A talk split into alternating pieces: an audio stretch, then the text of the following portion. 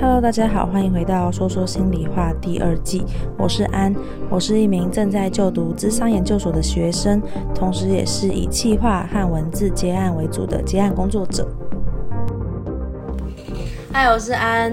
今天呢，Tyler 又来了，继续重申一次 T A L E R，T Y L E R，T Y，又给我念错，气死我了。我们今天呢，要来回答观众的提问。开录之前，我们大聊了一下，因为刚好，嗯、呃，有些人回应说，好朋友要怎么在一起，或是适合在一起嘛，或是有没有纯友谊啊这种事情。然后我刚刚就很认真的，就是问他说，哎，我们认识这么久，几年？四年吗？你从大二到现在吧？五年哦。我说，那你认识我到现在，你有没有曾经喜欢过我？来，泰勒，请回答。我说没有，因为我喜欢在一段男女朋友关系当中，我是比较主导气氛。让对方开心，然后逗对方笑那个人。可是跟安在一起的时候，我就会觉得我不是这个角色，然后我就觉得我在这个关系中比较没有价值。所以通常对于这样子女性来说，她就不太会是我考虑的对象。我刚刚我那时候就跟他说什么，是不是因为个性？因为我知道我的长相一定是我的外形一定是你的菜啊。然后他就说，他就说你怎么知道？我说因为我很正啊。然后然后他就无法否认。我是我是不知道怎么吐槽，都是这种自恋型人格，不能给我女朋友听这一集。喂，完蛋了，会不会成为那个吵吵架导火线？我就想说，反正他的意思应该就是我比较强势吧。不能讲强势啊，强势这个字有点不精准。你的角色跟我想要成为角色是重叠的，哦、所以我没法成为在关键成为那个角色。所以你比较喜欢互补就对了，因为我们两个就比较相似。对啊，因为我们俩真的还蛮像，我们俩就是会一起这边耍白痴，然后大笑的那一种，一起做一些很失控的事情。假如说在路上唱歌之类的。我跟我女朋友的就是相处模式就是像这样，但是我跟她的个性就是角色是互补的。然后我就问她说：“那你知道为什么我从来没有喜欢过你吗？”为什么？因为外形。然后他就骂一声干，他就很不爽，他就说敢，我等下也要说，因为外形。我长得很差吗？没有，我觉得你以前太爱约炮了。哎、欸，这不是不能在上面讲吗？虽然我女朋友也知道，但是那那，那我这个要剪掉吗？也不用了，也还好。好，那我就放了。我觉得约炮是一个点，然后是一个约炮对我来说是一个探索。约，然后第二我不理你，然后。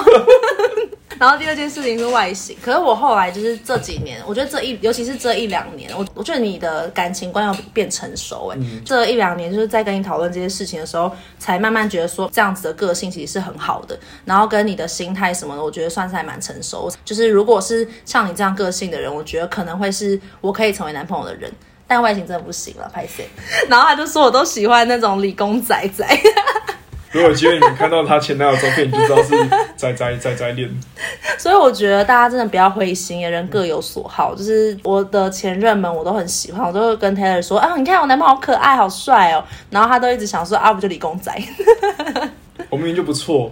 Taylor 是他的历任女朋友的菜，所以他们是真的是因为你的脸喜欢你的吗？幽默啦，那女生应该多少都是比较多会因为幽默吧？你不会因为一个人真的长得很帅，然后想跟他在一起。主要是相处有幽默，很开心之类的。我觉得个性真的蛮重要的，长得幽默很重要。长得幽默部分就会变成好朋友。对不起大家，完了这一集真的是前面大歪了，很欠赞哎。我们的节目不能这样子。好啦，我们好好来回答一下大家的那些问题。有一个人问说，如何吸引合适的对象？嗯，那就交给那个大师 Tyler 来回答。这时候才叫我大师。我觉得吸引合适对象这件事情是需要一点小心机的，就是当你发现这个人是你喜欢的人，或是你想要尝试的对象，你就要适时在他前面做出一些曝光，或者是做出一些迎合他兴趣的举动，让他注意到你。哦，这边很重要，各位男生注意，追女生小撇步。我刚刚讲的那个点是，有一个女生在我面做这件事情，我会注意到她，因为发问者是女生嘛。你是说你你以你自己怎么样被吸引，然后来讲是吗？对，就是刚刚问这个问题，是一个女生问说如何吸引到合适的对象。刚刚的出发点是说，一个女生做出什么样的事情会比较吸引到我，配合你的兴趣之类，让你觉得兴趣跟你相似，这样。就是如果她频繁出现在我面前，我感觉到这个女生是有想跟我聊天的，基本上身为一个男生就会比较容易的想要跟她认识或聊天。但就是假设我是男生，有女生主动跟我聊天，但我对她没兴趣，我可能就会很简单的聊两句就离开。哦。但是如果我对她有兴趣的话，我可能就会主动跟她聊天聊更多，甚至就是要联络方式，后续联络。哦，我觉得男生。我自己看起来 有时候都还算是蛮目的导向的在认识，嗯，然后但我自己的话，我不知道是不是女生都这样，但我自己有认识异性比较没有什么目的导向，我可能就觉得就交朋友，或是就认识看看啊。嗯，我在想他的问题会不会是我怎么在我这么大的生活圈内，我也没有特定特定对象，但我怎么吸引到一个我合适的？我觉得我合适对象就是先要定义一下到底什么是合适，在这个之前就是要先知道自己要什么。就是你很清楚你自己想要的对象是什么类型的，你才知道这类型的人是你的菜，或是你跟他是适合的，然后你才会能够想要去跟他进一步的发展。听起来很简单，但其实不太容易。我觉得他需要一点经验。我自己是在每一段关系之中都更清楚自己想要的人是什么，所以我才会在上一段感情之中找到一个我觉得整体来说我都很喜欢的一个人。就是在每段关系之中，你看到这个人的一些相处的部分，才发现说，哦，原来这样子的相处是你不喜欢的，然后那样的沟通方式是你喜欢的。因为我觉得想象跟现实是有差距的，嗯，真的相处过后才会知道说，原来想象的不一定是你想要的。那你觉得嘞？嗯，我觉得有一个很重要的点，就是我身边有很多的男生朋友也好，女生朋友也好，就是会抱怨说自己都啊都遇不到。男女男朋友或女朋友交不到好的对象，怎么都是渣男或渣女。嗯，必须要说自己是什么特质或什么生活圈的人，他就会吸引到比较类似的人。如果当你今天把你的生活过得呃准备好了，然后你渐自然而然，你身边的人就会渐渐的替换掉，你就会吸引到气质跟你相相同的人。这件事情的重点就是，当你想要要求怎么样的对象，你自己也要提升自己的价值。虽然这听起来很鸡汤，就是一种花若盛开，蝴蝶自来的概念。其实觉得就是一个同温层的概念。呃，我自己其实有时候，虽然有时候我也会在想，这是不是蛮现实的？可是，就是当一个人，可能你跟他认识之后，你发现他连一些最基本的你，呃，你的你知道的一些事情，他都不太懂的时候，你就会会想要跟这个人就是疏远。像我之前，因为我本科是行销嘛，然后。之前有一个人就问了一句让我倒谈的话，我就说，呃，可能就类似提到说我在做 freelance，然后我在做行销，然后他就说，哦，那是什么直销吗？然后我就哇，这个 哇，然后我听到我就觉得，就我当下没有直接的反应，但我就说这不是不是这个好不好？就算他问不懂，然后问了一个说，呃，你在哪里做？我觉得可能都还好。可是他真的让你觉得，哇，你真的是跟他的生活圈跟他很多时候，你就觉得，那你就心里面就会觉得你们好像不是同一个世界的人，嗯。大概就是这种感觉吧。当然，就是自己要充实自己，然后去思考说想要的人是什么样子，然后去反思说自己有没有达到那些标准。嗯，这还蛮重要的。选择自己能够在的交友圈很重要。嗯，就是假如说你的要求，你有你要反思一下有没有达到啊？你想象的那个对象其实跟你的差距是很大的，我觉得那就有点难度。那这题我们再来稍微延伸一下，就是延伸到我通常是怎么跟另外一半在一起，或者怎么追人的。我本身是一个。讲话不太会无趣的人，女生跟我出去，基本上她不用担心整个场面就是尬爆。出去的时候，我就会透过大量的分享我的故事，然后同时来引出对方共鸣的点，来找出我们聊天的方向。嗯，那在这个同时，我也会让对方在可能一次吃饭、一次电影的时间中，很快了解我这个人，就可以在可能三四次的见面里面，让他知道我这个人适不适合他。如果不适合，当然就是。慢慢就是渐行渐远，但如果很适合的话，我们就会加把劲，然后在适当的时间就是做 push 关系的动作，嗯，那就会自然而然在一起。有一件是好朋友变女朋友啊，但其他的都是认识一个月不到，我们就在一起。所以你就是追一个月，然后追到这样？对。可是我觉得你的做法感觉没有说特别有在追，或是就好像也是蛮自然而然的。对啊，就是追这件事情会让你跟对方很有上对下的压，上对下的关系。不过我真的有一次追失败，唯一一个女生就是我太讨好她了，太热脸贴冷屁股，导致我觉得对方如果今天真的就算答应在一起，会感觉这是一种施舍。压力的关系，它就不会是一个好的关系。我也觉得，我觉得真的不能这样。嗯、就是呃，就是回应一下 Tyler，就是如果我是被追的那个人，如果对方过度积极，其实有时候反而会让女生很抗拒，会觉得可能目的性很强，或是会觉得有点不太舒服，嗯、好像对方太 aggressive 的那种感觉。嗯，然后所以我反而也是比较喜欢自然而然的感觉。朋友的状态，然后再变成情人是比较舒服的。嗯嗯，而且如果整天都在关心对方或密对方，很容易让对方觉得说你是不是生活都没有重心，怎么整天都在做这些事情？我我可能就会，对啊，我可能就已读。我通常好像会知道男生会想要什么，男生是不是喜欢就是女生去。就是恭维他们，或是去赞美他们，或者是去有点撒娇，就是可能说啊、哦、好棒啊什么之类的。嗯，很多男生会。我觉得男生好像喜欢这样，可我包括我好像也是蛮这样子的。可是我超不喜欢，因为我觉得那不是我，就我好像不是一个会这样做的人，所以我很不喜欢就刻意去做讨好对方的事情。嗯、所以我通常就是相处的时候，就算是有好感的时候，我都是做自己，因为我也算是比较能够聊天的人啦。就是对方讲什么，我我也是可以接球，然后丢回去，所以就是能够一来一回蛮顺。顺畅的聊天，也是让对方知道我的个性是怎么样。可能有时候也会主动约对方出去这样，然后但我也不会说什么的，不会去迎合他。对，因为我觉得好像只有做自己，做自己的时候，对方是 OK，才可以变成一段比较自然的关系。嗯嗯。那我想补充一下，嗯，你说，就是小男生他很想要得到别人像你刚刚讲的称赞的时候，他就很急于展现自己的东西。像 show off 啊，我觉得 show off 真的不行。但是这个很容易在女生眼里变成说这个人很臭屁，或是怎么那么自我。哎、欸，我最近有遇过这样的人，然后我有时候就觉得说、嗯、了不起哦。对啊，就是就是你很容易被女生有这样的感觉，就是你一直想要 show off 来让对方称赞你，结果对方反而会反感。所以就是真的在做自己，然后自然而然的表现出自己的优点，跟不要害怕展现自己的缺点，都是一个在。关系之中认识对方很好的一个。我觉得其实展现缺点这件事可以思考一下，就是在你们有建立一定关系中再展现没关系，不用一开始就全部倒出来，那你会让别人倒弹。就是就是自然而然的被他发现一件事情啊，不用刻意隐瞒。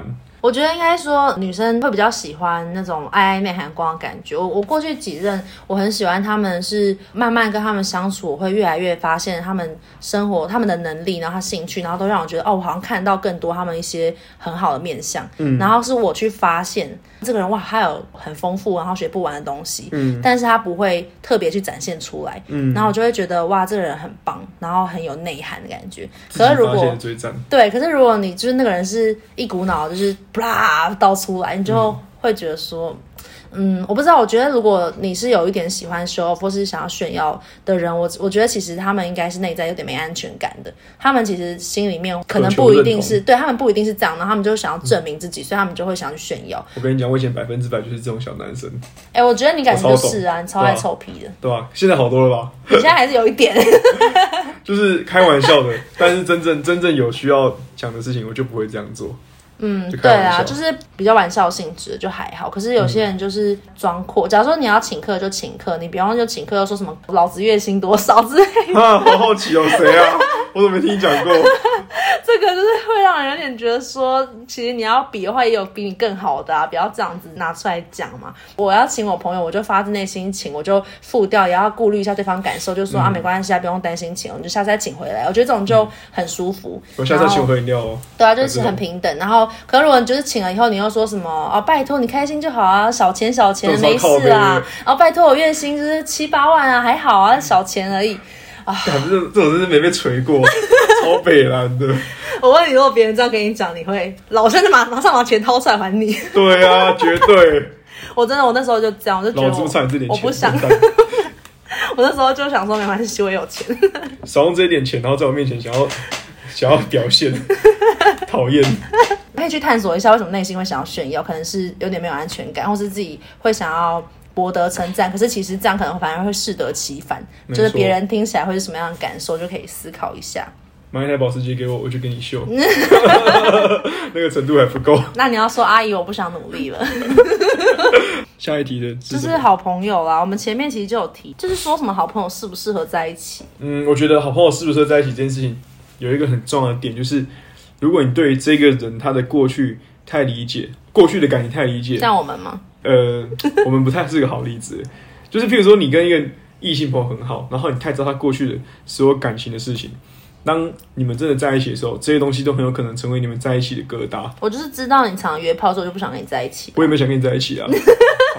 好朋友适不适合在一起？这反正我也有一个还蛮好的朋友，然后曾经也有心动过啊，就觉得相处都很开心啊，然后也很就是互相学习什么的。但我就觉得，就可能我觉得对方对我没有意思吧，我不知道哎、欸，嗯、就是好朋友有点难抓那个、嗯、那个部分。就是你不知道什么时候该 push 你们的关系，太难抓，因为每一段相处的很多时间都很开心才变好朋友嘛。对啊。可是你不知道这段这个开心的时间到底是。有啊，包含暧昧的开心还是正常的开心？我定义的好朋友是那种很长期的，假如说好几年那一种朋友。对对对。然后我就觉得，那好几年那种朋友，你怎么知道你喜欢他那个时间轴跟他喜欢你的时间轴是一样的？嗯，像我其实常常都会觉得，异性朋友其实彼此都一定多多少少可能有对彼此心动过某一段时间。虽然我对你真的没有，我不知道为什么。我对你也真的没有，不要强调了。烦死了！但是我以前就真的觉得，应该彼此多少都会有一些时间是会互相好感或是喜欢的，然后只是两个人错置了那个时间，就是可能那个人在可能在认识的一第一年、第二年，然后另外一个人在三四年，所以他们就很难对上。嗯、我有这种朋友哎、欸。就是不断，就是互相错过。对啊，然后我就觉得这种很难抓，你怎么知道他到底什么时候是喜欢的，或不喜欢，或是他到底有有没有喜欢？有些人太适合当朋友，你就会也会不想要，或是不舍得，就是把他变成情人。因为有有情人的话，就有可能会是分手的嘛。嗯，反正就是恋爱有开始，就有可能会结束，这段友情可能会持续更久。所以我有时候觉得朋友关系是不是更好？嗯，我觉得还有一个还蛮重要的面向是，当好朋友是一个面向，当情人是另外一个面向。嗯。就是你会有很多在好朋友时期有的一些相处模式，然后在成为情人之后，真的很难去 push 相处模式，就是可能维持在热度五。当你们想要跨越情人到热恋期那种热度十的话，你会发现很难 push 上去，因为你对彼此太熟悉了。但这不代表，这不代表说没热恋期不等于是不好的感情，平平淡淡感情绝对也是一个很好的方式。但是就是看你们怎么去跨越两个人。从好朋友的身份转为情人，对彼此的生活跟了解的底线在更加更没有保留的时候，这个拿捏如果拿捏得好，我觉得都是好的结果。这个我倒没有想过，我之前是没有这样的经验。但我刚刚想要讲的是，就是一个人当好朋友的样子是一个样子，可是他当情人的样子是另一个样子。当我们没有进入亲密关系的时候，我们其实也不知道他到底对情人的态度是什么。大部分人对情人跟对朋友都还是会有差异的啊。就你怎么知道他对情人还是会像好朋友一样，或是比好朋友更差，或是比好朋友更好呢？然后，或者是他能不能满足你对情人的要求呢？因为其实身份不一样，你的期待啊，还有要求也都不一样。嗯，所以我觉得这也是一个还蛮危险的事情。嗯，我自己我自己是蛮没有经验，就是那种好几年的好朋友变成情人啦。你有吗？啊，有啊，但是也没有在一起很久了，哦、在一起是一年左右。哎，那这样讲，我其实也有哎、欸。好，反正呃，我之前有一任，其实也是。嗯，当朋友的时候，我就还对对这个人还蛮有好感，就很喜欢跟他相处的方式，也很欣赏这个人。那时候应该算是我主动吧。我们有一阵子就是走得比较近，可是完全没有暧昧的那一种，就是我们的关系是互呛模式。刚好有一次，就我们那时候要去夜店，就是做第一次去夜店，然后我们就很闹，还说什么要找男生当保镖，然后就随口一问，就不抱希望的问说：“那你要来当我们保镖吗？”什么的，他就说：“好啊，他也没去过，可以体验一下。”然后结果就蹦，我们那天晚上就可能。就是喝喝点酒，然后可能在舞池跳一跳，就不知道为什么就意乱情迷，然后就 kiss 了这样，嗯，然后就在一起。对啊，就是一个，就是需要一个契机让你们 push 这段这段关系。可那段是很妙哎，就是真的是没有半点暧昧的那种，就是突然就。我跟那个天啊，其实也是哎，然后跨年烟火看完，两个人要分开之后，然后就就接了个吻，然后过了几天我们就决定在一起。可是你们那时候为什么突然接吻啊？没有理由，我就觉得现在的状况，我很想亲他，我就说我可以吻你吗？他就说可以。但他居然说可以，所以代表你们那时候情境真的是 OK 的。我们两个人对于这种事情的态度本来就比较开放。哦。对这种肢体上的接触就。但是你们后来怎么变情侣的？就是你们一亲，然后你们就嘣就变情侣了吗？就是我就开始瞬间有一个化学反应，就我觉得我喜欢，我想要跟这个人在一起看看。那时候是一月一号。然后一月三号，我就想说跟他告白看看。他说他考虑了个两天，然后他就过两天，一月六号他就答应我了。反正就是一个肢体的接触先，两个人可能再想一下，觉得 OK 再在一起。觉得就是好，就来试试看吗？我不知道，我是想要，他可能觉得可以试试看吧。我也觉得蛮妙的。我那时候也是，我们亲了之后，我们也没有就是说就在一起。因为那时候就有点喝酒嘛，我感觉他好像在装死。我其实自己都不知道那时候有没有想要跟他在一起，可是我就想要知道他是什么想法。嗯，后来就是可能有再去试探他一下什么的，然后我们就比较自然而然。我就可能那时候就假装我喝醉，然后在那边问他说：“哎，那你是什么意思？”他后来就问我说：“要不要在一起看看？”嗯，就我没有答应他，但是就自然而然就可能就是牵手啊什么之类的。就在一起，也没有很明确说要在一起，但是就是感觉像在一起的意思吧。对。因为我很需要我的关系是有明确的界定的，然后我都会去确认关系。我跟他就去确认关系，然后我觉得这样我讲一讲，后，我觉得很可惜。为什么？就是我在还没出社会的学生时期跟他在一起，然后他已经出社会了。如果这件事情推一个两年，我们都工作了，说不定我们分手就不会是因为这个原因。可能你们是因为什么原因啊？就相处时间太少啊。哦，就是你说那个。上一集讲的。我也觉得，我刚刚其实就会听起来觉得这感觉是可以解决的问题。没关系啦，我觉得你当时就是只能够接受那个那个状况，那那也是你那时候的选择。哎、不过老实说，我真的要讲，我觉得呃，出社会跟在在学中的。人谈恋爱真的会有这样的冲突，绝对会有落差，完全会有。因为我现在像我现在就觉得我很难想象我跟学生在一起，虽然我现在也是学生，可是我就觉得就是那种你知道有工作过，然后生生活跟工作的那种忙碌感，然后跟学生的那种闲感，然后就是那种很、嗯、超级有差的，包括他对金钱上，嗯、就学生没有工作很穷嘛。所以你还想要去吃一顿好料，你也没赚钱啊，你就要吃爸妈的钱，这样也不行啊。就要在意对方的状况。对，然后就是变成对金钱使用也是一个差距，然后再来就是对时间感也是一个很大的差距。对，我，我之前跟我某一任前任也是他，反正大我个一两岁吧，他总之也是先出社会的，然后他就是超忙，然后那时候也是当当学生，就会觉得为什么为什么这么难见面？我就是跟你一样，真的会有一样的状况。嗯但是我觉得，就算我真的上班之后，我还是蛮重视 work-life balance 的，所以我可能还是会像我跟我前任，就是他的学业啊，在国外也很忙，然后我们又远居半个地球这样，可是我们都还是能够乔出时间，每天都通电话，所以我觉得真的要有心还是可以啦。我觉得这是一种价值观问题。但、嗯、我这个人就是不能见面，就等于不能满足我的肉欲，好，好，谢谢。老实讲，那那也可以讨论看看，就是、就是、性跟情感的满足其实都很重要。就是你要想办法在你的感情中找到这个平衡。我们还要再回答一题，就是有一个人问啊，我觉得这题太难了，我只好交给 Tyler。他问说，如何在感情中保留自我？哦，我觉得好难哦。这个问题的提问本身就有一点点小问题。你不应该考虑如何在感情中保留自我，而是你要去思考为什么在你们的关系的开始的时候，你就没有做自己。如果你在感情的一开始就是以自己的样貌去开始这段感情去吸引一个人的话。你就不会在一个感情中保留自我的问题。当然啦，我不同意。就是我要为这个女生说点话，嗯、就是我都是用我自己去吸引对方的，可是在一起之后就会会太顾虑对方，然后会想要去配合对方。哦，你的你对自己的认知是这一种自我？对啊，就是会觉得你是说不能很做自己的个性，自己的个性还是自己的个性，可是你还是会被对方激化。假如说他做某些事情就变得很容易生气，或者是你太在意了，你就很容易有情绪，然后或者是你太。想要配合对方，然后让你自己，你你就有很大的改变就对了。我觉得是这样子。那这种情况怎么办？就是那就回真的要回到我们第一集还第二集讲的，就是当你们的需求不对等的时候，就是要沟通，找出一个你让步一点点，他让步一点点可以达到的结果，而不是你让十步，他只要他可以直接就是在原地得到那个结果的方法。我觉得好难哦。我现在有点不太想谈恋爱，就是觉得我自己在恋爱之中的样子，有时候。就会觉得很失控，欸，哎，我就是有一点失控感，就会觉得，我觉得也不能怪他，就是我他可能做什么事情不符合我期待，我说就会有情绪，然后我很不喜欢自己这样，又受不了。也不能说一开始就你是处于一个零步的人，你要找一个距离你三十步的人的个性在一起，可能你要选个零到五步，你沟通才有办法沟通得起来。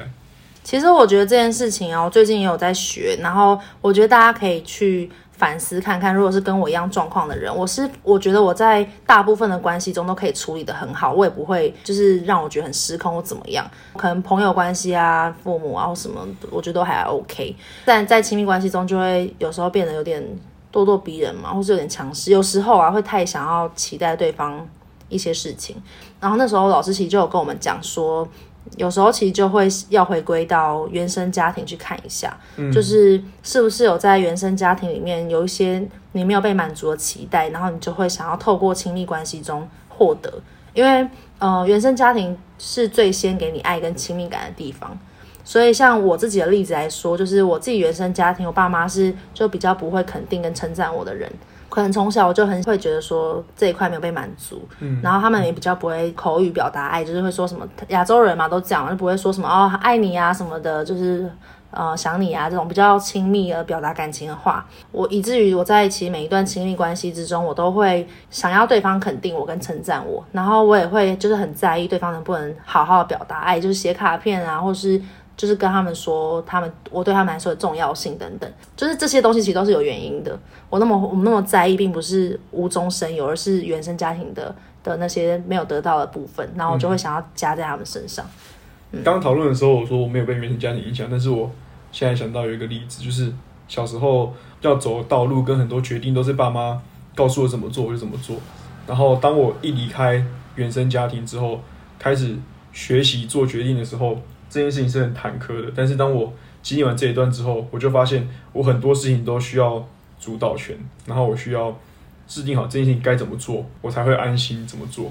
哦，所以那在亲密关系中的主导权是不是也是有关？也，是我，就是我每一段的女朋友几乎都是偏我主导，只要不是我主导的感情，要么就是没在一起，要么就是到最后因为这个原因分手。嗯，就我没办法忍受，我没办法主导。我所谓的主导不是大男人。嗯但是就是我需要在这段感情中，然后参与很大的决策的步骤。就是你希望自己能够影很大有影响，就是你希望你是那个比较主动的那一方。对，嗯，对对，对。因为因为你觉得你在家庭里面比较被动，所以因此就是让你对于主动权有很大的需要。对，嗯，可以理解。哎，我觉得你刚刚说也蛮重要的，就是原生家庭会有两种方式影响你，一种是你会。变成类似像你父母这样的人，或者是你会反抗，然后成为去寻找你没有的那个那些东西。嗯，像是你刚刚说的，因为你在家里面没有那个主导权，以至于你后来就会很想要主导权，这就是一个相反的，去追求你没有那个东西。可是有一些人可能是从小就没有主导权，然后他们就会想要找一个像他妈妈那样的，可以常常帮他做决定的人。嗯，对，他就会希望在亲密关系中，另一半也能帮他做决定，这让他们感觉到爱。嗯嗯，所以我觉得不管是你这样，或是他们另外一种样子，都是有被原生家庭影响。其实我真的蛮相信原生家庭是确实影响亲密关系蛮多的。嗯，呃，我觉得理解之后，就比较可以知道说，我要不要再继续跟我的男友们去讨那些，也不是应该从他们身上讨的东西，就只是我原生家庭里面我想要的那些东西。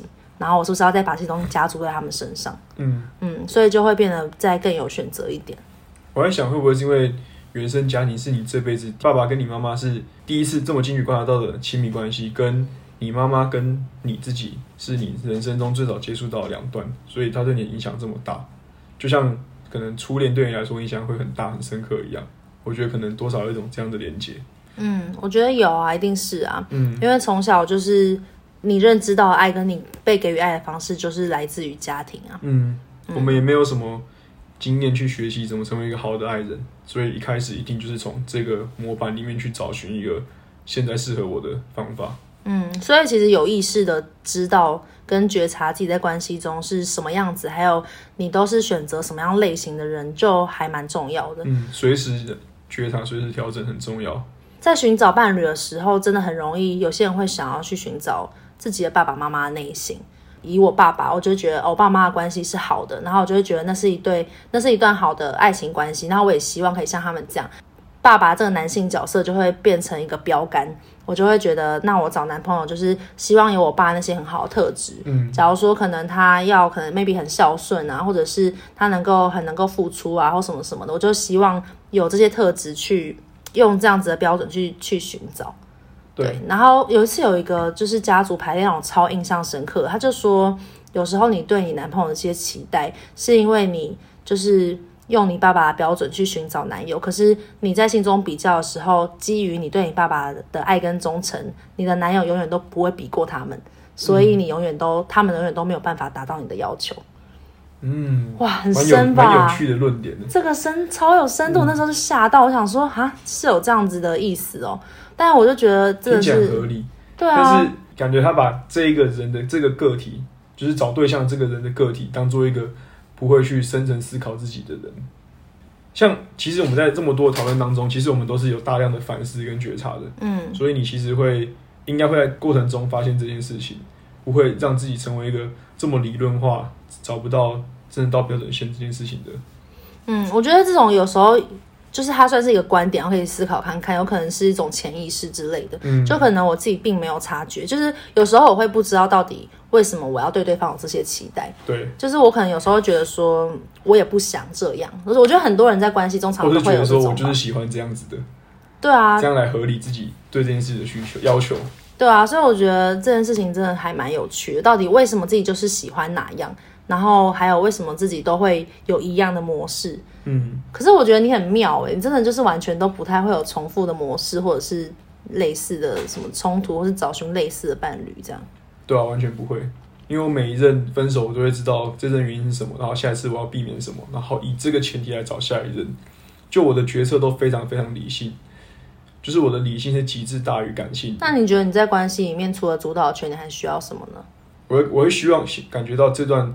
感情是有来有往的，所以一旦你就是感觉到对方没有付出，或是付出没有很多的时候，你就会想要结束。对，以前有一段时期，我是会很在意对方到底比较爱我，还是我比较爱他。嗯，但是后来发现这件事情就没有意义，因为就像我吃的饭比较多，女朋友吃饭比较少，对啊，就是就是每个人的需求不一样，对啊。但是对方只要是有爱你的话。那我觉得就够了。那这样子也算是同一种方式啊，嗯、就是你都还是会在你感觉不到对方的付出或是爱的时候，想要结束。可是这个是感情的基本需求吧？可是那有那有可能是对方有付出，只是不是你喜欢的那种方式啊。嗯，也有可能。好啊，其实就是性吧。嗯、感觉你好像是很需要对方就花实质的时间来陪你的那一种。哎、欸，这个就蛮特殊的。像现在我对我的感情中，牵手、拥抱、接吻跟性。这四个里面最能满足我的是牵手跟拥抱，反而不再是性。日常相处中，拥抱这件事情，大量的肢体接触，满足我心里的某一块东西。但是性这件事情，就是可能身体上很舒服，但是我没办法好好专注去享受两个人的感情上很切合的感觉。偶尔做一下会感觉感情变好，但是我变得太时常做，为了满足本能的做，反而就感觉不像拥抱那么有用。嗯，我也觉得，我觉得有时候女生很重视的就是在性方面，然后我觉得有时候是一种主观的被疼爱的感受。就是我最近好像看了一本书，反正课本啊，就是讲到说，呃，女生对于性的满意度其实是就不是肢体的感受，而是心理的感受。嗯，就是心理的感受的满意会让她觉得这个这个性行为是就是大于肢体的满足。对，所以真的，嗯，所以我觉得就是。女生像像我跟我朋友有时候就是觉得说跟男朋友相处的时候啊，什么摸头啊，然后就是觉得就是牵手啊什么，对，都觉得这种感觉会让你觉得更有爱的感觉。嗯，拿卫生纸给他，抱他去，牵着他去冲冲一冲冲澡之类的，这种都很重要。可是很多男生都不懂，就是做完之后就去就去自己去冲，或是没有关女生，这种都超扣分。直接睡着，对啊，这种就是就不会第二次。那女生怎样会让你觉得很棒？嗯，他享受这个做爱的过程的时候，我就觉得很有成就感，就很棒。哦，哎、欸，其实观众没有问这些问题，而是我们要歪楼啊、嗯？就分享啊，这个部分我们可以开个特辑。我们今天就差不多可以到这里。如果对我是好评，请跟我说；对我不好评，也请跟我说。好，就是如果大家喜欢的话呢，就可以分享给朋友，或者是可以来赞助我，因为我现在是个穷学生。接案真的是有点辛苦，快来多听安安的频道。我觉得无论是在吃饭的时候，还是骑车上班通勤的时候，都很适合听。你屁，你最好在听。好哦，那我们这一集就到这，单纯分享一下在爱情里面一些网友们的提问。那我们就下次见喽，下次见，拜拜。拜拜。